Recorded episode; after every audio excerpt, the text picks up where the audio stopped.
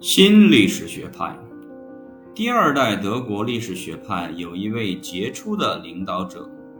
古斯诺夫·冯·施穆勒。像旧历史学派的成员一样，新历史学派的经济学家们抨击古典经济理论，尤其是古典理论适用于所有时间与地点的观点，在历史方法的应用上。他们一般不如旧学派那样雄心勃勃，他们愿意创作关于经济与社会不同方面的专论，而不是阐述重大的经济发展阶段理论。在努力创作的过程中，他们更喜欢运用归纳方法，似乎认为收集到足够的经验证据之后，理论就可能出现。他们也对借助国家行为的社会改革非常感兴趣，因为这一点，他们被称为“讲坛社会主义者”，这是他们乐于接受的一个称号。他们认为，不接受诸如所得税一类建议的批评家是反对进步的人。门格尔、杰文斯以及瓦尔拉斯在19世纪70年代早期应用编辑分析。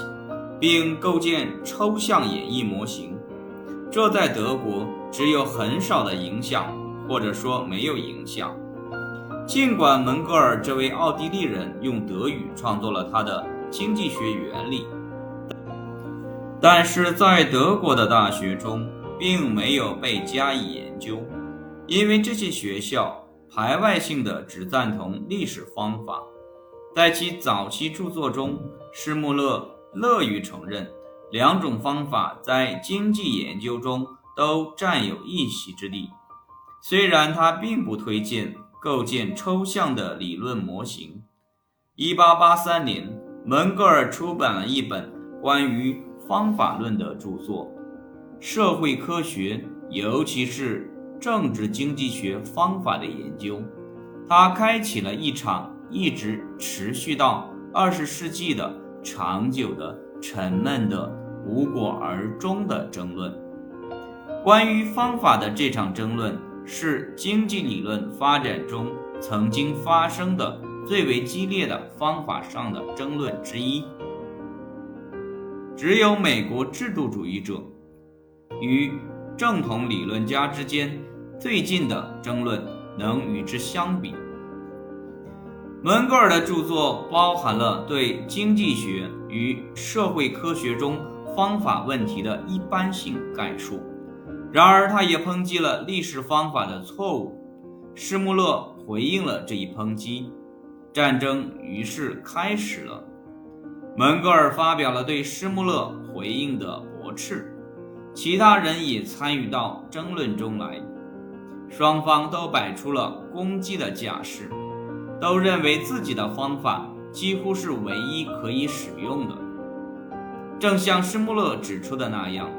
双方都用表示敬意的术语，将自己的方法表述成经验的、现实的、现代的、精确的方法，同时将对方的方法称作是投机的、无用的、次要的。从某种观点看，这场争论。可以看作是经济文献的纯粹死胡同，是经济学作为一门学科加以发展的有害物。因为有才能和心智的人把他们的时间都耗费在没有意义的争论上了。另一方面，也有可能是这场争论帮助经济学家认识到，在他们的学科中，理论与历史。演绎与归纳、抽象模型构建与统计数据收集，并不是相互排斥的。尽管个别经济学家可能倾向于将其主要精力专门投入到这些方法中的一种上，然而一个健康发展的学科要求方法的多样性，因为没有哪一种方法能够完全排斥另一种方法。而被加以认同，所以实际问题在于给予每种方法应有的重视。我们的观点是，学科的内在发展将决定这个问题，所以以此进行争论是没有意义的。从这场争论中能够得到另外一个教训：如果某种特定方法的创立者对方法的正确性变得如此确信，以至于不允许其他观点在从事研究和研究生培养的大学中表现出来，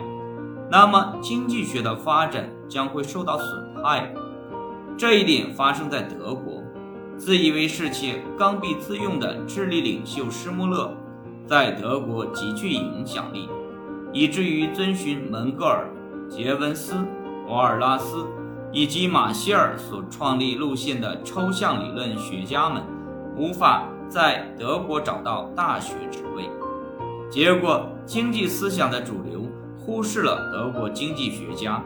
经济学作为一门知识学科，在德国遭受了几十年的损害。